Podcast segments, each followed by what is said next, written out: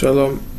Давайте вместе рассмотрим нашу недельную главу, глава Вайгаш. Сказано в Торе. И подступил к нему Иуда, Иуда подступил перед Йосефом и сказал, мой господин, дай же изречь твоему рабу речение во услышание моему господину – и да не воспылает твой гнев на раба твоего, ибо ты, как Паро. Говорит Раши, да не воспылает твой гнев, отсюда заключаешь, что Иуда говорил с ним строго, сурово. Мы видим, что когда Иуда требовал от Йосефа, чтобы он освободил его брата Беньомина, и они могли вместе с ним возвратиться к отцу, к Якову, так как Иуда дал клятву своему отцу Якова Вину, то он был готов пойти на самую тяжелую, строгую речь с Йосефом для того, чтобы возвратить Беньямина с ними также. Поэтому, несмотря на то, что он говорил с царем, Йосеф, несмотря на это, он говорил с ним строго. Продолжает Тара и рассказывает, что происходило дальше. Говорит ему Иуда, мой господин спросил своих рабов, говоря, есть ли у вас отец или брат? И мы сказали моему господину, есть у нас престар, престарелый отец и, и младший сын Беньямин. А брат его умер. То есть он имеет речь о Йосефе. И остался он один от своей матери, Беньямин, он сын Рахель. А раз сказал Иуда Йосефу, что Йосеф умер, то он единственный, кто остался от Рахель, это Бенямин. И отец его любит. Говорит Раши, как Иуда ответил и сказал Иосифу, что брат их умер. Говорит Раши, страх побудил его сказать неправду. То, что он сказал неправду, это было из-за страха. Он подумал, если скажу ему, что брат жив, он прикажет, приведите его ко мне. Из-за страха он вынужден был сказать обман. Получается, он боялся Йосефа. Но если мы, так как мы видели до этого, что наоборот, он не боялся Йосефа, из-за того, что он готов был пойти с ним и говорит строго, сурово. А здесь получается, что он да боялся Иосифа. Как это может быть? Давайте посмотрим, что происходило и что именно говорил Иуда с Йосефом. Говорит нам Мидраш, Мидраш Танхума. Вейгаш в Иуда и подступил к нему Иуда. Зеша Амара Катув, то, что сказано в книге Ешая Весара Кинат Ифраим и покинул гнев Ифраим. Про кого сказано в этом посуке? Говорит Мидраш, Ло Амаро Эла Кенегед Иуда в Йосеф. Этот посук сказан про Иуда и Йосефа. Ведь сказал, говорит Мидраш, Шмуэль Барнахман, и сказал Раби Йонатан – Бешаа Шаю Иуда и Йосеф Митвакхим за им в тот час, когда Иуда говорил с Йосефом, и они спорили друг от друга. Амру Малахе Шарет, сказали ангелы, Боу ниред лимато, венире шор веари митнагхин земзе. Давайте спустимся на землю и увидим, как бык и лев борются друг с другом. Бык – это Йосеф, а лев – это Иуда. Они между собой не просто, говорил с ним Иуда, строго, сурово, они просто боролись друг с другом. Говорит Мидраж дальше. Сказали ангелы друг другу, Беноаг Шабаулам обычно принято в мире, Шор митьерем и что бык боится льва, лев сильнее. А здесь, вяхшав, шор вяримит накхим, вемдим, вякин абинехем. А здесь наоборот, бык – это Йосеф, а лев – это Иуда. Они борются друг с другом. Продолжает Мидраш и говорит так. Мы видим, что они не просто спорили, Иуда требовал сурово, строго отпустить Беньямина, а они хотели бороться друг с другом. И также сказано в Мидраш Раба, на этом месте говорится так. Амар Иуда ли Нафтали, сказал Иуда своему брату Нафтали, Лех уре кама шваким бемицраим. Мы сейчас готовимся на войну. Иди проверь, сколько есть больших городов в Египте, чтобы мы рассчитали, как воевать и так далее. Рассказывает Мидраш, Кафац вехазав, Нафтали он побежал, посчитал, проверил и вернулся. Амар Лошнемасар, он сказал, есть 12 больших городов, как столица.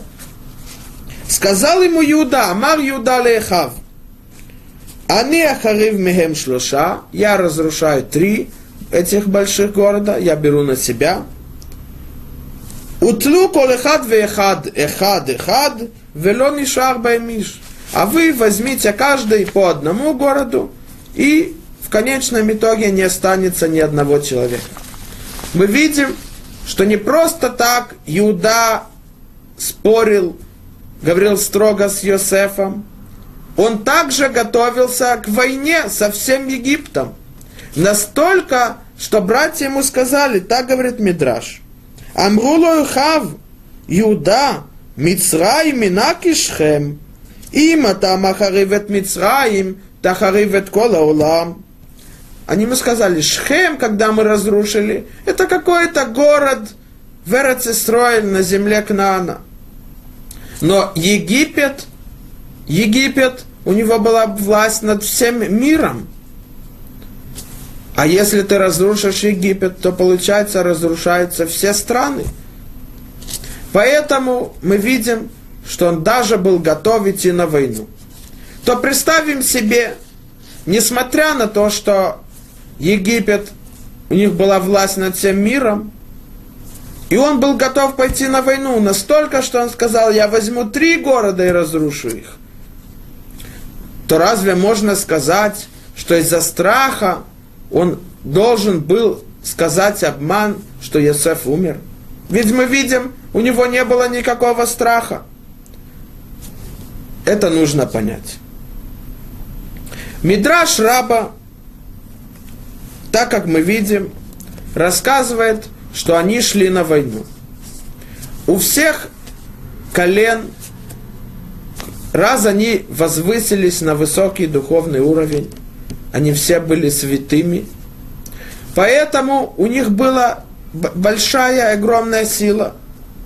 Они знают, что теперь мы должны спасти Беньомина, для того, чтобы ни в коем случае это не привело к страданию нашего отца Якова, что потеряется еще один брат, его сын Беньямин. Поэтому эта война не просто война между нами по нашим причинам, а это война между силами зла и силами добра. Они были готовы даже разрушить Египет, чтобы спасти Бениамина, так как приказал им отец. Но мы видим, и это мы должны понять, почему, с одной стороны, у него не было никакого страха. Он был готов разрушить весь Египет – а с другой стороны, из-за страха он должен был сказать, что Йосеф умер, а не признаться, что он жив, потому что Йосеф бы сказал, где этот ваш брат, приведи его. Давайте попробуем без Раташем с Божьей помощью объяснить и понять этот вопрос. Дальше Тара продолжает и говорит так.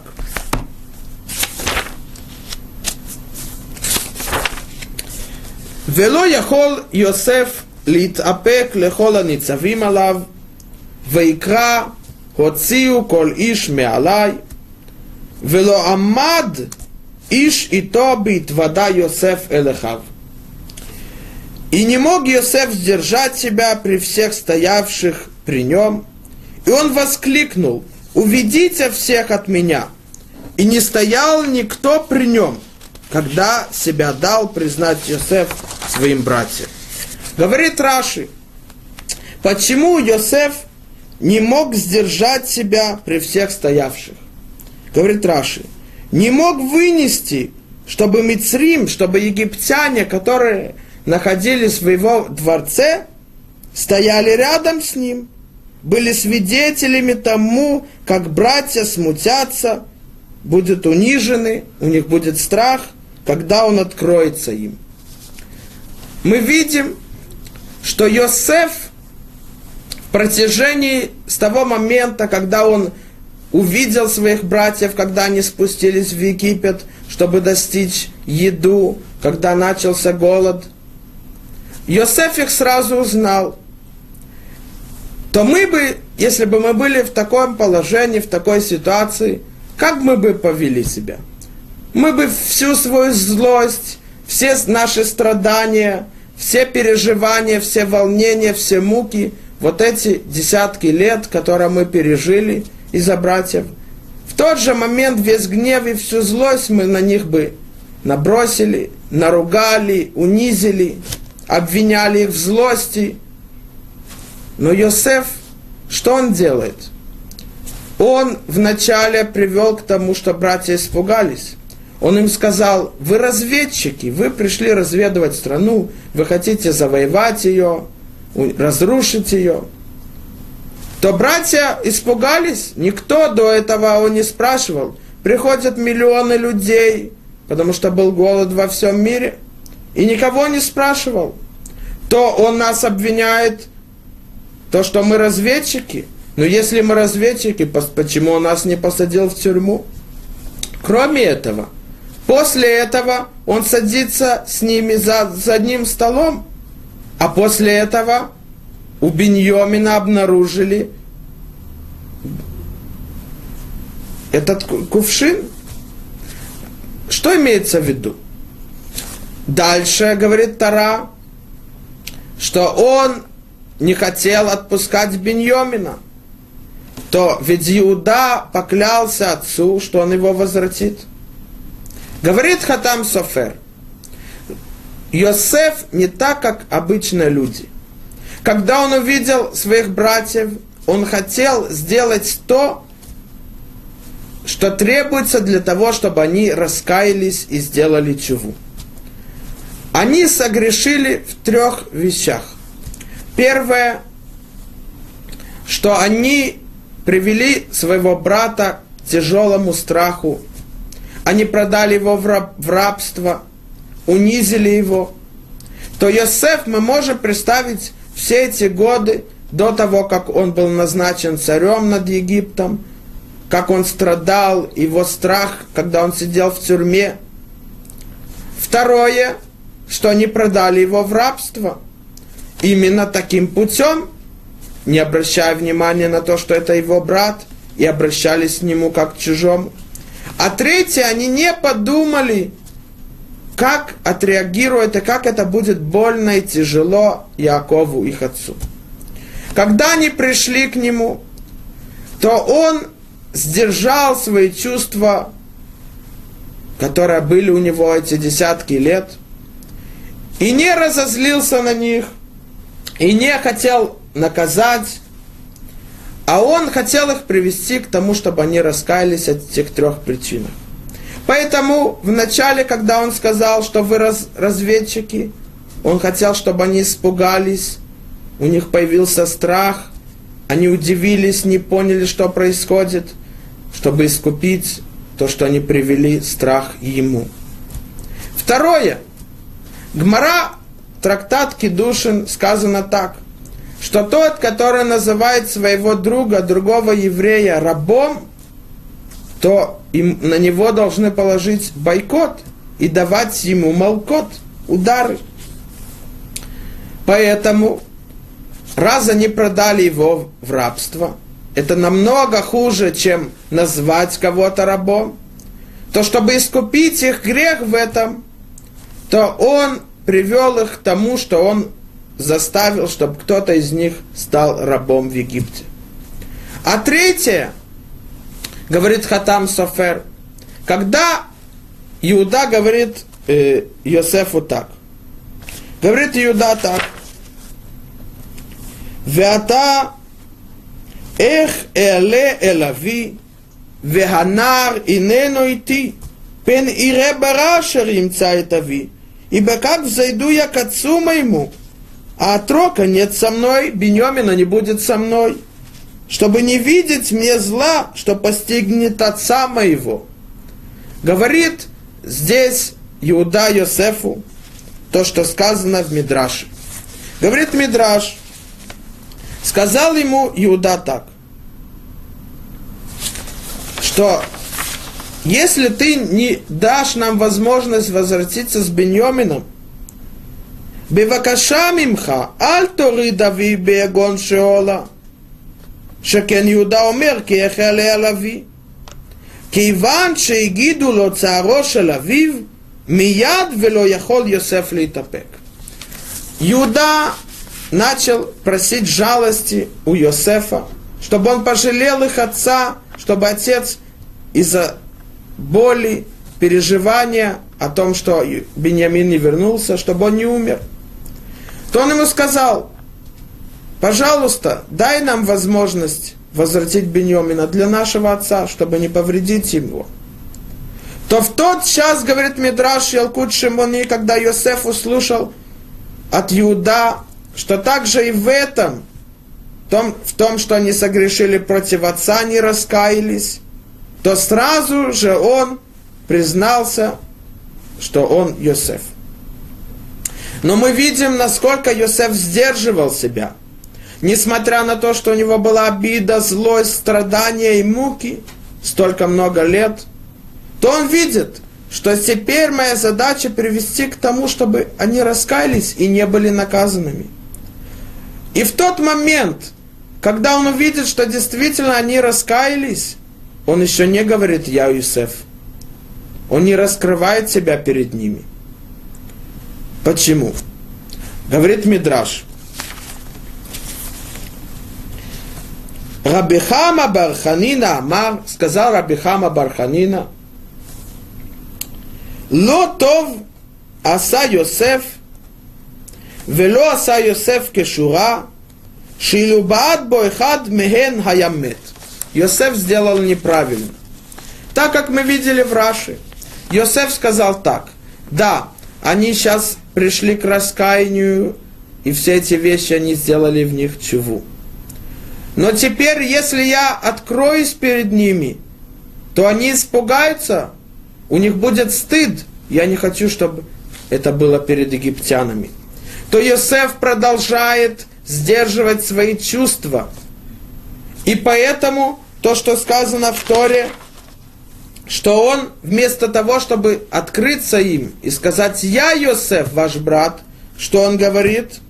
Он воскликнул «Уведите всех от меня», для того, чтобы их не унизить перед теми, которые стояли в его дворце, перед египтянами. И говорит Рабихама Барханина, ведь этим он привел себя к опасности. Ведь братья шли на войну с ним, они готовы были убить и его, и разрушить весь Египет. Поэтому он привел себя к опасности. И также сказано в Мидраш Танхума, сказано так.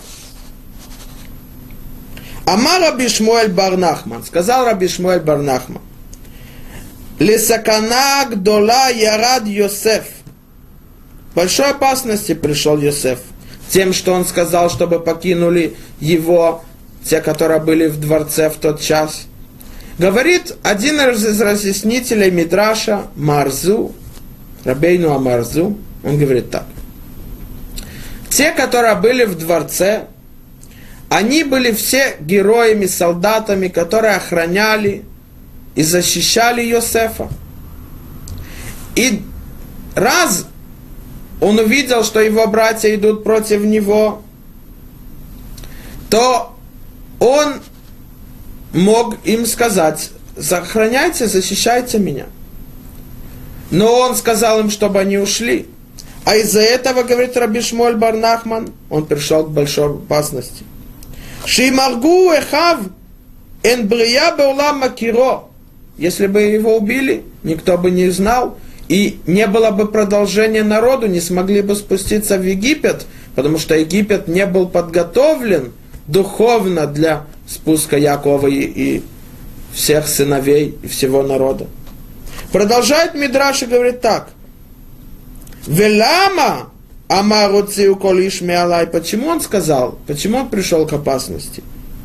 Элаках Амар Йосеф Белибо. Так сказал Йосеф своему сердцу. Мутав Шеарег Вело и Ваешет Эхай. Лучше я умру, погибну, чем братья будут унижены перед египтянами. И теперь мы представим, теперь, когда покинули все, чтобы братья не были унижены, Йосеф должен был сказать и открыться, я Йосеф. Но Мидраш говорит не так. Говорит Мидраш Ялкут Шимони, говорит так. Амар Лахем, сказал им Йосеф, после того, как все покинули. Ото Ахихем, тот брат, про которого вы говорите, что он умер, это действительно так, что он умер. Амру Лохен, им сказали, да, действительно, он умер, так как мы тебе говорили. Говорит Мидраш. То он сразу встал и сказал так. Веламате мисаприм шекер. Почему вы мне говорите ложь? Велоте махарте мото. Ведь вы его продали в, раб, в раба. И крауто виянени, если я его позову, то я... Вы увидите, что вы обманываете. Я узнал, что вы обманываете. Он здесь. Говорит Мидраш, я то Йосеф бен Яков. Он звал Йосеф, сын Якова, выйди к братьям. Говорит Мидраш, им берба пинота байт. Они смотрели в тот угол, в тот угол, в все четыре стороны искать, откуда выйдет их брат. И в тот момент им сказал Йосеф, они Йосеф Ахихим, я ваш брат Йосеф. Почему он так сделал? Ответ, говорят мудрецы, если бы он сразу, внезапно, когда внезапно человек слышит какую-то неожиданную новость, то это может повредить его. Много раз случалось, что говорили о Хазвешалом, о смерти близкого, или наоборот, человек кому-то повредил, ему говорят, вот он здесь. А если бы он придет и скажет, вот я здесь, я знаю, что ты так повредил мне, сделал зло, то тот от испуга может, даже и бывали случаи, что умереть. Поэтому он хотел подготовить братьев, чтобы они знали, да, Йосеф жив, он здесь, и сейчас вы его увидите. И только когда они были готовы, они осознали это, только тогда он открылся перед ними. Говорит один из учеников Аризаль, Рабейну Авраам Азулай, Захар Цадик Векодуш Левроха. Как мы это видим из посука? Сказано в Торе так. И сказал Йосеф своим братьям, я Йосеф. Спра- спрашивает Рабейну Авраама Зулай Зацал. Ведь это лишнее. Нужно было сказать так и сказал своим братьям, я Йосеф. Но ведь в Торе не написано так. Написано, кто сказал? И сказал Йосеф. Ведь понятно, что кто может сказать я Йосеф? Сам Йосеф. Отсюда, говорит Рабейну Авраам Азулай Зацал, это говорит Мидраш. То, что сказано и сказал Йосеф, имеется в виду, он сказал, я сейчас его позову, Йосеф, выходи. И только тогда, когда они были готовы услышать это, только тогда он открылся. До этого они не понимали и не знали, что это Йосеф, так как сказано в Мидраше, что он, когда их покинул, у него не было бороды, а теперь у него появилась борода, он вырос, повзрослел. И кроме этого, они никогда не ожидали, что он станет царем, из-за того, что в Египте был закон, что раб и еврей, он не имеет права быть царем в Египте. Поэтому они его не узнали.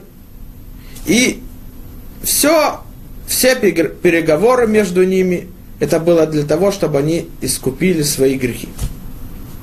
Мы и представим. Хазаль говорят, Ноах лоле Адам, шапил этот смолоки в шанаэш, вело ялбин пнехаверо. Лучше человеку, чтобы он прыгнул в огонь, но не унизил своего друга перед людьми. Если мы представим, теперь, когда Йосеф приказал, чтобы его покинули, он знал, что он идет на большую опасность. А если он умрет, то действительно произойдет то, что сказал Яков, ки иредавель шеола, я умру, если я, не, я потеряю своего сына Йосефа.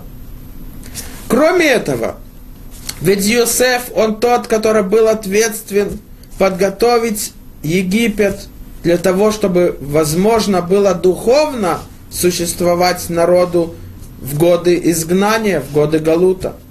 И если бы Йосеф был убит братьями, то тогда весь труд Авраам, Ицхак и Яков, он был разрушен. Они строили народ, который получит Тору на горе Синай. А получение Торы на горе Синай зависит от существования мира, потому что Всевышний сделал условия. Если евреи получат Тору на горе Синай, мир сможет существовать. Но если нет, мир будет разрушен. И Йосеф, несмотря на все это, он был готов умереть только чтобы не унизить своих братьев. Мы видим, насколько важно держать свои чувства, свои эмоции. Человек думает, меня разозлили, меня обидели, я возвращу, покажу так же, буду обращаться так же. Мы видим, что нет. Йосеф от начала до конца не идет по своим чувствам, по своим эмоциям. Он идет то, что требуется от Всевышнего в тот момент. То, что говорит Тара и законы Торы. Хазаль в Ялкут Шимони говорят так. Мидраш говорит так. Вехана гимидаберет ал либа. Хана, когда молилась в храме, чтобы Всевышний одаревал ее детьми, потому что она была бесплодной, а кора, то она молилась своему сердцу. Говорит Хазаль, Аришаим эм биршут либам. Злодеи, они во власти своего сердца. То, что сказано, Амар навал белибо. В псалмах, 14 глава сказано, сказал злодей в своем сердце. То есть, сердце владеет им. И Мидраш дальше цитирует и доказывает, что злодеи сердце, то есть их имущество, э, их эмоции, их чувства владеют ими, а не наоборот. То, что сказано в Йомер Исав Белибо, сказал Исав в своем сердце, сказал Яровам, тот царь, который был злодеем в своем сердце. Вайомер Аман Белибо, сказал Аман в своем сердце. Но праведники, говорит Мидраша, Вала Цадиким, Либам биршутам, наоборот, их сердце в их власти. То есть у праведников есть, они владеют власть над своими чувствами, над своими эмоциями и так далее. И это то, что сказано в Вехана Химидаберет Ал Либа. Хана говорит своему сердцу, а не в своем сердце.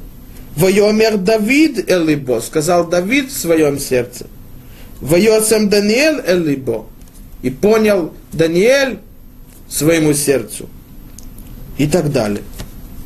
Мы видим, чтобы нужно понять, что означает, что у праведников есть власть над своим сердцем, а у тех, которые злодеи, решаим наоборот. Имеется в виду так. У злодеев они идут все время своими эмоциями, чувствами, страстями, вожделениями. Но праведники, они знают законы Торы и то, что Всевышний заповедовал нас. И они спрашивают себя в тот момент, наши чувства, они совпадают с тем, что от нас требует Тора или законы Торы, или нет. Если да, то они используют эти чувства для выполнения законы Торы. Но если это противоречит, то они эти чувства прекращают, снижают. Поэтому их сердца в их власти. Они каждый момент, перед каждым действием, перед каждой мыслью, перед каждым словом, которое они выговаривают, они думают, это правильно или нет. Только так человек может контролировать свои поступки. Потому что если человек будет идти за своими эмоциями, чувствами, то он может разрушить и себя, и окружающих. Но если он использует свои чувства и контролирует над ними по законам Торы, то он может построить и себя, возвысить себя, и возвысить, и сделать добро окружающим также. Когда мудрецы сказали – что не прыгай на то действие, которое приведет, что твой друг будет унижен перед другими, у него будет стыд. А лучше ты прыгнешь в огонь. То не имеется в виду, что мудрецы сказали, смотри, мы тебе запрещаем унижать твоего друга перед множеством людей или перед другими людьми. Нет, Имеется в виду, мудрецы говорят так. Перед тобой есть два огня. Есть горящий огонь, а есть огонь, в котором ты будешь наказан, если ты унизишь своего друга перед другими. И у него будет стыд.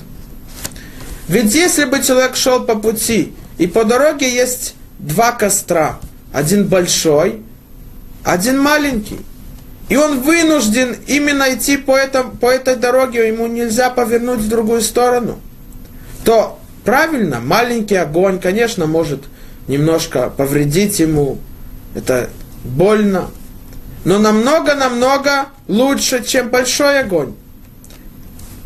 Поэтому мудрецы говорят так. У тебя есть два выбора. Унизить своего друга или прыгнуть в огонь. Что лучше? Прыгнуть в огромный огонь, в котором, конечно, ты будешь убит, поврежден, или в маленький огонь, то, конечно, лучше прыгнуть в маленький огонь. Обязует каждого человека контролировать свои чувства, свои эмоции и все время думать, что страшнее и что тяжелее. Но человек спросит, это очень тяжело – у каждого есть чувство, меня обидели, меня разозлили, меня унизили. И иногда человек даже не обращает внимания, как он начинает мстить остальным и возвращать тем же то, что сделали с ним. Как можно прийти к тому, так как мы видим у Йосефа, который полностью контролирует своими чувствами, своими эмоциями? Сказано в Перкея, вот, Третья глава, первая Мишна. Акавья бен Махалалел омер. Акавья, сын Махалалела, один из Танаим, мудрецов Талмуда, говорит. Хистакель бешлуша деварим. Посмотри на три вещи. Вейна табалия девира. Ты никогда не придешь к тому, что ты согрешишь. Самая вещь, которая даст силу человеку избежать грех, это третье. Леана таулех, куда ты идешь? Лим, литен дин вехешбон лифне мелех малхая мелахима кодыш Ты будешь давать суд перед Всевышним Царем всех царей. Когда человек думает об этом, какой стыд и страх будет, когда он будет стоять перед Всевышним, который видит все мысли, чувства человека. Перед ним ничего не скрыто, он все знает. Перед людьми мы еще можем скрыть наши мысли о том, что мы думаем про других. Или как-то объяснить, почему мы сделали так, почему мы поступили так. Но перед Всевышним ничего нельзя скрыть. Объясняет один из решенным гениев и мудрецов Торы 900 лет тому назад, Рабейну Йона Мигеронди. Кола Адам, Вехола Невраим, каждый человек и все сотворенные Всевышним существа, Ло Невреу Ахлира это Шемит Барах. Их Всевышний сотворил, чтобы у них был страх от Него, и рад Шамаим, для того, чтобы они могли выполнять Его заповеди и законы. Киэх ехета адам, как может согрешить человек, им яхшов, если он по-настоящему подумает, лифнейми атидли тендин, перед кем он будет судиться. Виотер ала пуранут веанисайон шиелу алхатаав, и намного больше то испытание, которое он прошел, из-за которого он согрешил, или стыд, из-за которого он согрешил – он будет стыдиться, большой стыд, который нельзя сравнить ни с чем. Если мы сравниваем две вещи, допустим, человек находится в каком-то месте, и в тот момент он должен сказать благословление перед едой. И он думает, что про меня подумают друзья, что они скажут. Стыдно, стыдно говорить. Но если он подумает, ведь какой стыд больше, какой огонь больше, когда я буду стоять перед Всевышним, или когда я сейчас стыжусь перед друзьями. Говорит Рабейну и нам Машал, чтобы нам было легче понять это. Машал и Мелах Басар Вадам. Про царя Басар Вадам, то есть э, плоть и кровь. Адам нихнас лифанав. Человек приходит к нему, приближен к царю. И вот, говорит Рабейну Ина, в какой-то момент царь осознал, что он обманывал его, или поступками он воровал что-либо, то какой будет стыд, когда это раскроет перед всеми? Скажет, ты своровал, ты обманывал. Стыд очень сильный. Говорит дальше Рабейну Ина, Аллахат кама векама лифне мелах малхе мелахим акадушбоху. Если перед царем Басар Вадам человек так стыдится, то какой стыд будет у него перед Всевышним, царь всех царей? Вегам кибит баеша нефеш биота румами нагув, когда душа покидает тело, то стыд, который у нее, он намного больше, чем стыд, который, когда она в теле человека, душа. Ките вагух мишакех, те вагуф, природа человека обычно приводит к тому, что он запоминает, забывает вещи. А когда он забывает, то стыд уходит, исчезает. Например, человек сделал что-то, и ему было стыдно перед другими, то через год, два этот стыд исчезнет, пройдет. А даже если, говорит Рабейну Йойна, он будет помнить, что произошло. Не полностью, не все детали, что именно было, как произошло. Но все равно будь, стыд уходит. И даже, говорит Рабейну Йойна, если есть тот человек, который вообще не забыл ничего, то, что произошло в тот момент, но раз это было много лет тому назад, то время, оно чувства снижают, падают, и большинство стыда они проходят. Но говорит Рабейну Йойн, это только когда душа в теле человека, при его жизни. Но когда душа покидает тело человека, говорит Рабейну Йойну так – Ах бьета нефеш ли вода, эн шихиха лифанео. Когда душа, она сама по себе без тела, нет того, что она забудет.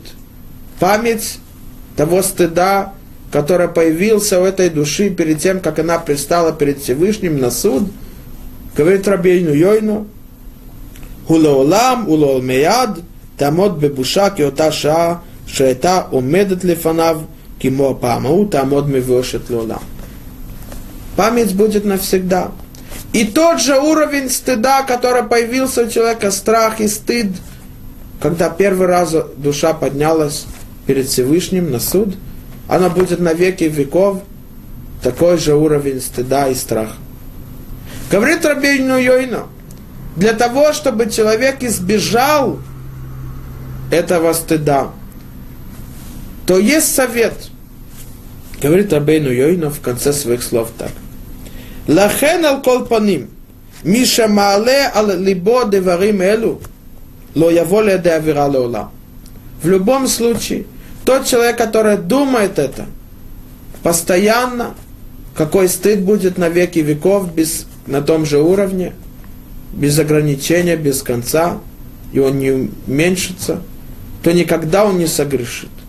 Мы всегда должны думать о наших поступках. Мне сейчас стыдно, мне сейчас больно, поэтому я нарушаю закон Торы. Но как мне будет стыдно, когда я приду перед Всевышним, и меня спросят, почему ты согрешил?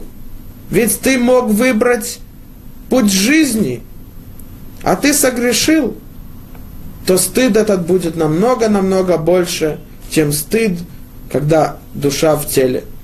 Этот стыд проходит, исчезает. Рассказывают от мудреца из города Келем, Зехар Цадик Векодуш Левроха, что один из мудрецов, его звали Раби Давид Тевил Зацал. И вот к нему был приближен один Аврех, молодой жених. Он был мудрецом Торы. И вот он приходил в дом Раби Тебеля Зацал. И один раз он сказал Раби Тебелю, Рав, когда вы уходите из своего дома, я остаюсь не позволяйте мне здесь быть. Я могу что-то своровать. Закрывайте дверь. То все думали, что он просто шутит. Разве может такой важный человек, как этот молодой Аврех, что-то своровать у чужих? И вот один раз, раз этот Аврех, он продавал э, муку, разные приправы. И у него был дома склад, а у его соседа тоже был склад. И вот один раз его сосед обнаружил, что пропадают мешки с мукой. И он решил проверить и споймать вора. Он закрыл себя ночью э, в этом своем складе. И вот ночью он слышит, что кто-то открывает дверь и входит. И когда тот выходил, тот вор выходил с мешком на плече, он на него прыгнул, и оказалось, что этот молодой Аврех, мудрец, то он попросил его, я прошу тебя, не раскрывай это, чтобы мне не было стыдно, не раскрывай эту вещь. Я раскаюсь, я не хочу, я хочу изменить свои поступки. И рассказывал Саба Микелам Зацал, что тот Аврех, которого обнаружили, что он воровал, ему было стыдно выходить год на улицу и показывать свое лицо перед людьми.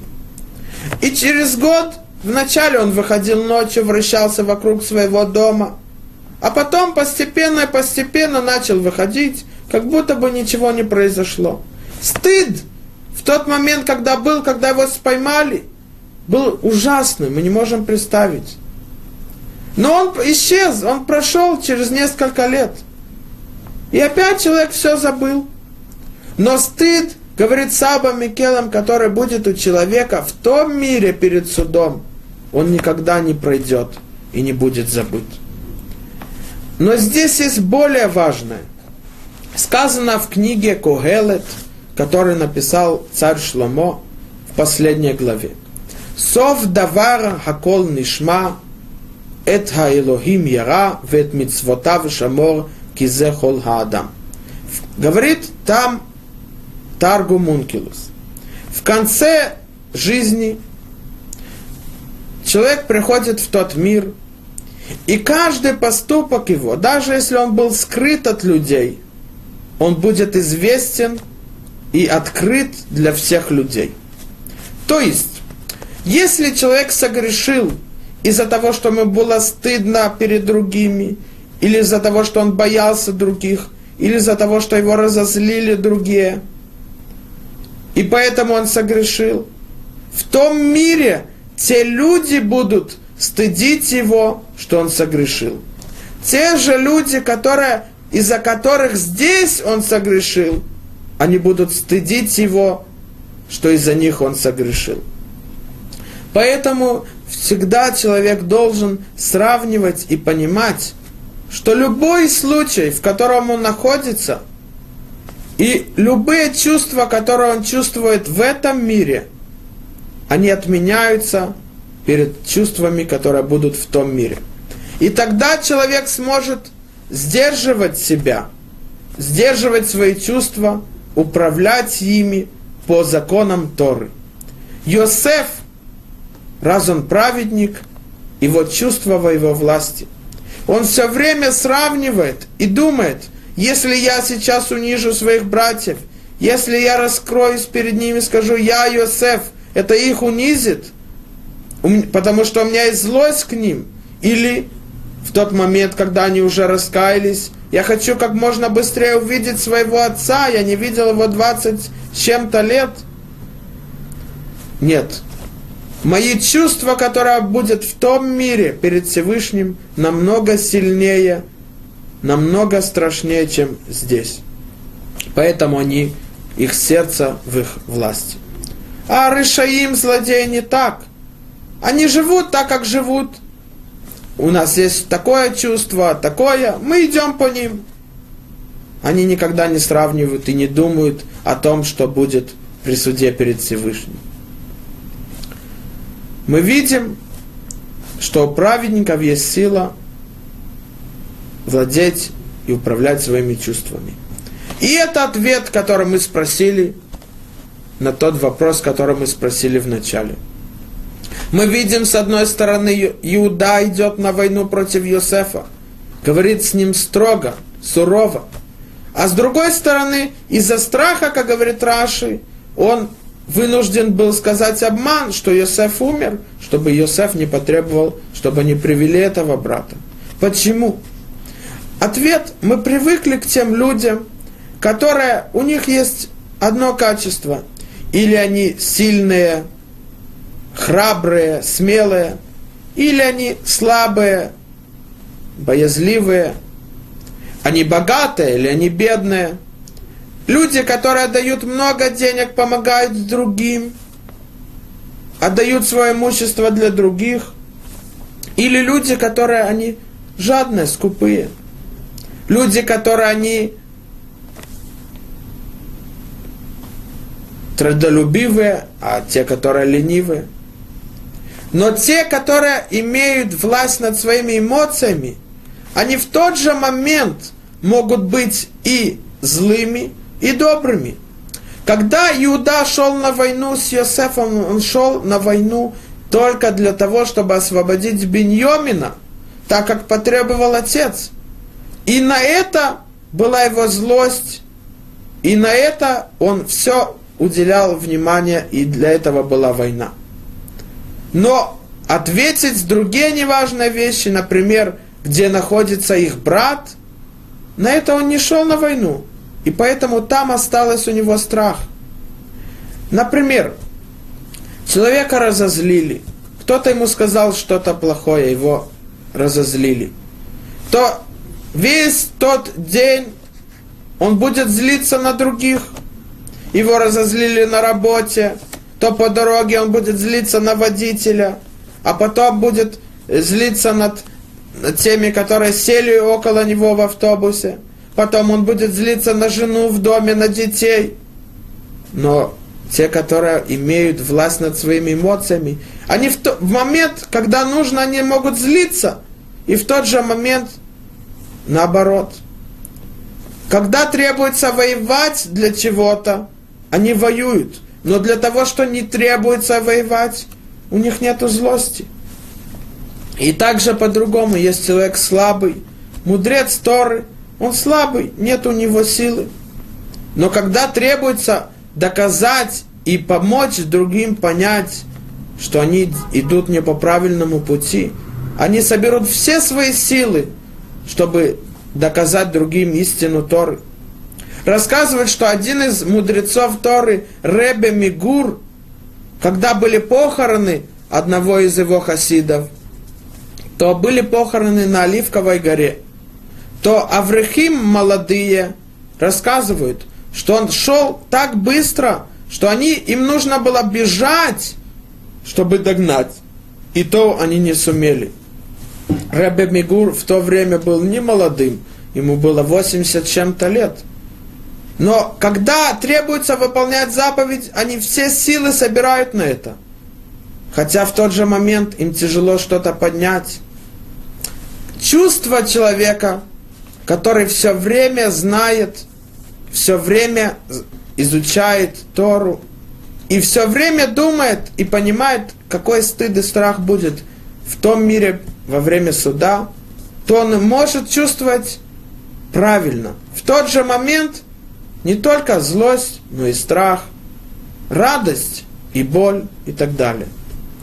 Это был Иуда, который дошел до высокого уровня, про которого сказали в Ялкут Шимуни в книге Шмуэль, что он имеет право и возможность управлять своими чувствами.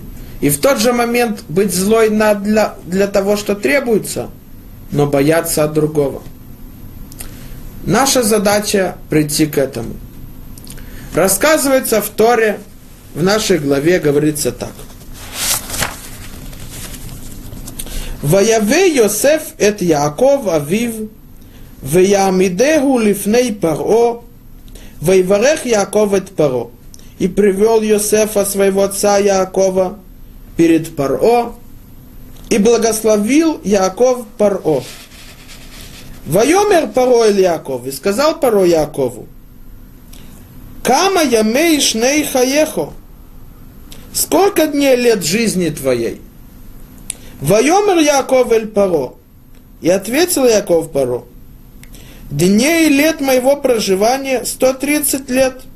Малочисленны и плохи были дни лет моей жизни, и, и не достигли они дней лет жизни моих отцов в дни их проживания. Если мы рассмотрим эту встречу между Яаковом Авину, выбранным из отцов, и фараоном, непонятная вещь. Единственный вопрос, который Парао фараон мог спросить у Якова, сколько тебе лет? Ведь Паро знал прекрасно и сам по себе, и от того, что он слышал от Йосефа, что Яков, он слуга Всевышнего. Яков, он тот, который, народ которого был выбран Всевышним, чтобы их потомки получили Тору. То единственный вопрос, который у него был, это сколько тебе лет – а кроме этого, что ему Яков отвечает? Мне 130 лет, мне было тяжело в жизни, и я не достиг жизни моего отца. И все, и в конце он благословил Яков порой и ушел. Все, вот этот разговор, что там было. Говорит Пируш датский ним мибалето сафот, одни из решоним 90 лет тому назад на разъяснение Торы. Они говорят так. Лефиша рабо сар лаван ושהיה לו פרצוף מזקנה, שאל לו, ועונהו ימי שני מגוריי, מאה שלושים שנה. מעט ורעים היו, כלומר מועטים הם שנותיי, אלא מתוך רב צער שהיה לבהמי, קפצה לי זקנה. Говорит Тосфот, что Паро увидел, Яков стар, то он его спросил – и старость, которая была у Якова, была необычная, к тому, что фараон никогда не видел. То он его спросил, сколько тебе лет, что ты так выглядишь стар? То он сказал, что у меня, мне 130 лет, из-за тяжести моей жизни я так выгляжу таким старым. Говорит здесь Бале Тосафот, приводит Мидраш. В тот час, когда сказал Яков, что годы моей жизни, 130 лет, они были тяжелыми, тот час был над ним суд. И Всевышний сказал так. Я тебя спас от Лавана и от Исава, твоего брата, когда они гнались за тобой и хотели уничтожить тебя. И я возвратил тебе Йосефа, а ты еще возмущаешься, почему твоя жизнь была тяжела. Из-за этого ты не достигнешь годы твоего отца, который прожил 180 лет. Потому что количество слов, которые ты ответил Паро, когда он тебя спросил, сколько тебе лет, это 33. Йосеф, э, Яков прожил 147 лет, а 33 это 180. То есть из-за количества слов, которые он сказал, соотносительно с этим сняли с него годы жизни. И он не дожил 180 лет, как его отец Ицхак. Спрашивает один из мудрецов Торы, глава Ешиват «Мир в Иерусалиме». Ведь все эти 33 слова, это включая вопрос Паро. Так почему за них также был Яков наказан? Отвечает Рабхайм Шмулевец Зацал и говорит так. Так как мы видели, праведники, у них есть власть над своими чувствами, над своим сердцем. То даже показывать другому, что ты стар, тебе тяжело, для Якова это тоже грех. Почему порой его спросил? Из-за того, что он увидел, у него такая необычная старость. То, что порой это увидел для тебя, это тоже грех ты владеешь своими чувствами не только внутри, а также снаружи, не показывать другим, что тебе тяжело. Поэтому Яков был наказан. Насколько мы должны стараться и трудиться, и осознать, что мы должны владеть своими чувствами и качествами и мыслями, а не наоборот, чтобы они владели нами – для того, чтобы мы могли приблизиться к Всевышнему и не согрешить. И когда мы будем понимать это и знать, что там, в том мире, страх и стыд будет намного тяжелее, чем здесь.